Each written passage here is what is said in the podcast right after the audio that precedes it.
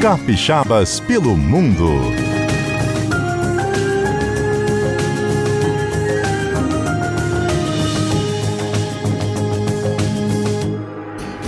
Nossa casa, amor perfeito, é mato. O teto estrelado também tem luar. A nossa casa até parece um ninho. Tem um passarinho pra nos acordar. Nossa casa passa um rio no meio. E o nosso leito pode ser um mar. A nossa casa é onde a gente está. A nossa casa em todo lugar. A nossa casa é onde a gente está.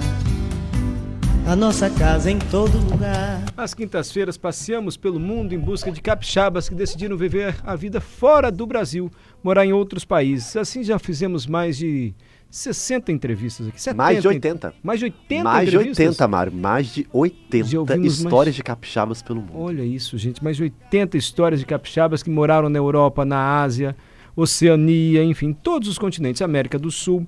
Hoje, a gente vai ouvir a história de um capixaba que eu não sei se eu posso afirmar que ele mora em determinado país. É a história do Marcos Antônio Mazin, especialista em relógios suíços e joias. Oi, Marcos, boa tarde. Ei, boa tarde. Por que, que eu não posso afirmar que você mora em determinado país, Marcos? Porque eu sempre estou em um país diferente todo dia. Mas onde é a sua casa? Então, eu sou de Ibiraçu, Espírito Santo. Mas você está em um país diferente morando em terra firme ou morando no mar? No mar. Como é que é essa história, Marcos? Você mora num barco? Sim, é na verdade um navio de cruzeiro, que é um pouquinho grande, tem de um tudo. Aí já faz alguns anos que eu estou trabalhando com isso e constante, constantemente eu vou fazendo contratos. Aí no momento eu estou tô, tô em férias, aí no mês que vem eu estou voltando para embarcar lá em, em Miami, no Caribe, e aí fica um contrato de seis meses. Ah, entendi. Você não é um velejador assim, você trabalha no navio cru- cruzeiro Exatamente, de turistas. isso, isso mesmo. Você fica seis meses no navio e assim, assim o contrato sempre é longo? Isso, é entre seis a oito meses. Eu já cheguei a fazer um contrato de oito meses, mas é, hoje eu faço de cinco a seis meses, que eu embarco no navio é, em deter- determinado local, ah, local, por exemplo, às vezes já embarquei na, em Roma ou em Miami, ah, até no Brasil mesmo, mas foi alguns anos atrás. Aí hoje eu estou numa companhia que não está vindo para o Brasil. Aí dessa vez eu é, eu estava fazendo a Europa, fiz seis meses lá, que a gente ficou lá no, no verão europeu. Aí sempre é um, um lugar diferente. Já passei pela, pelo Alasca, ah, Caribe, ah, e aí vai. E, e dá para aproveitar? Você faz o que no navio? O seu trabalho qual é? Então, eu trabalho no, no shopping do navio, por isso que ah, eu sou especializado em relógios e, e joias. Ah, porque entendi. lá a gente a gente vende produtos de luxuosos, por exemplo, Rolex, Breitling, Bulgari, Cartier, Hum. e aí vai. Só fazendo um parênteses para essa história, me interessou. Qual o relógio mais caro que você já vendeu no navio? O que está à venda? Ixi, Ah. já vem uma coisa aqui na minha mente. Fala. Foi recentemente mesmo, foi há uns dois, um mês passado. Foi em um cruzeiro de sete dias que eu tinha a meta pessoal de fazer em sete dias. Por exemplo, eu tinha que bater a 20 mil dólares, sem converter para reais. Nossa. Eu vendi, eu vendi três Rolex, que cada um deles foram ah, de 9 mil e o mais caro foi de 14 mil, 15 mil dólares no caso. Um relógio? É, um Rolex. Quem Não, converte não é não, um se relógio. diverte, mas vamos dizer uns 75 mil reais o relógio? I- Ixi, se for, se for converter aqui no Brasil, aqui vai ser bem mais. É, 75 mil reais. Por que, que o Rolex é. É. tão bom assim? É só a marca ou o relógio tem uma qualidade que ele não vai quebrar? Por que, que esse relógio é tão bom? me vende, me Todo vende, mundo- Marcos. Usa seu talento aí.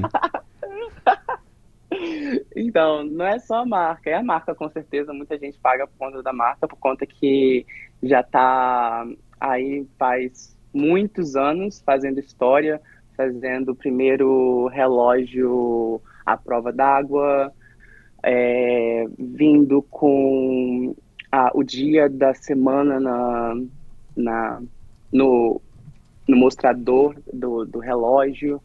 E, e, o mais famoso é o Presidential, né? Que é o que foi feito para o presidente Jennifer uh, uh, Kennedy. Nossa, desculpa que às vezes eu fico gaguejando pra, porque eu tô acostumada a falar isso em inglês. Estou percebendo. Aí é o movimento que eles fazem, que é o que são as peças que são, são montadas esse relógio, tem? Hum. Então, é, é, por volta de 150 para 300, 500 peças um relógio desse, que está tudo ali dentro, feito na Suíça, que os relógios feitos na Suíça são os mais valorizados e os melhores de qualidade. Basicamente isso. Entendi. Mas e você, para trabalhar no navio, no shopping, se exige que você fale quantos idiomas? Apenas o inglês? Isso, o inglês é é a língua oficial de qualquer navio de cruzeiro. Sei, você tem que falar inglês, pelo menos. Isso, porque lá para se comunicar com seu chefe, com seus amigos, porque lá tem que lidar com mais de 40 diferentes nacionalidades do mundo todo. Aí Sim. todo mundo fala a sua língua, mas tem que falar o inglês para se comunicar com, com todo mundo. E qual é a carga horária? Assim, você tem que trabalhar o tempo inteiro ou você trabalha oito horas e agora posso curtir como se fosse um, turista aqui no navio de cruzeiro. Como é que funciona isso? Exatamente. Eu já tive outros contratos que eu trabalhava em outras posições, que eu tinha que trabalhar todos os dias, em média, 10 a 11 horas. Nossa. Mas isso ficou no passado, que agora eu consegui, estou no emprego melhor, né, claro, que é no shopping, que é um dos pessoal que mais, menos trabalha, vamos falar assim, porque, porque o, o, o shopping no navio não abre quando a gente está em porto, né, porque não é não é autorizado. Então a gente tem esse tempo de folga para sair em qualquer lugar do mundo. A gente está hoje na, na França, tá? Eu não vou trabalhar, então vou sair. Ou eu fico, eu fico no navio para dormir, é, ou eu vou fazer lavar roupa suja. Pensou? Você está na França e você tem que ter a preocupação disso. Mas você tem um quarto só para você no navio? A acomodação é legal assim? Isso. A gente tem nossos, uh, para mim, para minha posição, eu tenho um quarto individual, mas tem outras posições também nos meus outros contratos que eu, é, que eu tive é, quarto compartilhado. Mas hoje você ascendeu assim profissionalmente, você tem um quarto só para você. Isso, exatamente. E na folga você pode curtir como se fosse um turista? Você pode comer tudo, no navio, curtir os shows, ir à piscina, fazer tudo? Uh, não no navio, porque os tripulantes uh, tem as suas áreas de tripulante, com certeza, o seu, o seu restaurante, os seus bares, até piscina também a gente tem, que os passageiros não têm esse acesso. Ah, só para o tripulante, é... então. Tem bar, refeição só para o tripulante. Isso, a gente tem nosso, nosso mundo de tripulante bem uh, nos, outros, nos outros decks que a gente fala. Sim. Mas é, no meu tempo livre, se eu tiver parado em qualquer porto, eu não vou pensar em ficar dentro do navio, vou, vou sair, vou explorar, vou para fazer várias coisas. Quantos países você já conheceu por esse meio do seu ofício?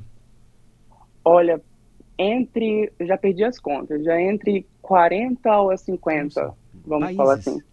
Já foi em todos os Sim. continentes? Não, foram três continentes. É, Europa, é, a África eu falo porque eu passei em um país lá, que aí dá para falar que eu passei pelo menos na África, foi em, Marrocos, lá na África, e, e aqui na América, na América do Norte, América do Sul, esse, quase a América toda. E tem carimbar o passaporte quando você vai passando nesses países assim? Sim, eu tenho o passaporte bem carimbado. Imagino, imagino. Como é que você saiu de Biraçu e foi trabalhar em cruzeiro de navio? Como é que surgiu essa oportunidade, Marcos? Olha, é uma longa história, tá? Conta, Vou dar uma resumida. Tá. Seis anos atrás, eu estava cursando o curso de análise, análise e desenvolvimento de sistemas no IFES em Santa Teresa. Aí eu veio na minha cabeça de fazer um intercâmbio. Aí na época, estava ainda tendo os, um, os últimos resquícios da, do Ciências Sem Fronteiras, mas é, naquele momento não estava dando para mim fazer o Ciências Fronteiras, eu fui atrás de outras oportunidades. Aí eu tinha uma prima que, que já estava já tava trabalhando com isso e eu via uh, os, no Instagram dela que ela estava sempre num país diferente e tudo mais. Aí eu me interessei bastante e perguntei, Ei, como que eu como que eu faço isso aí que está fazendo?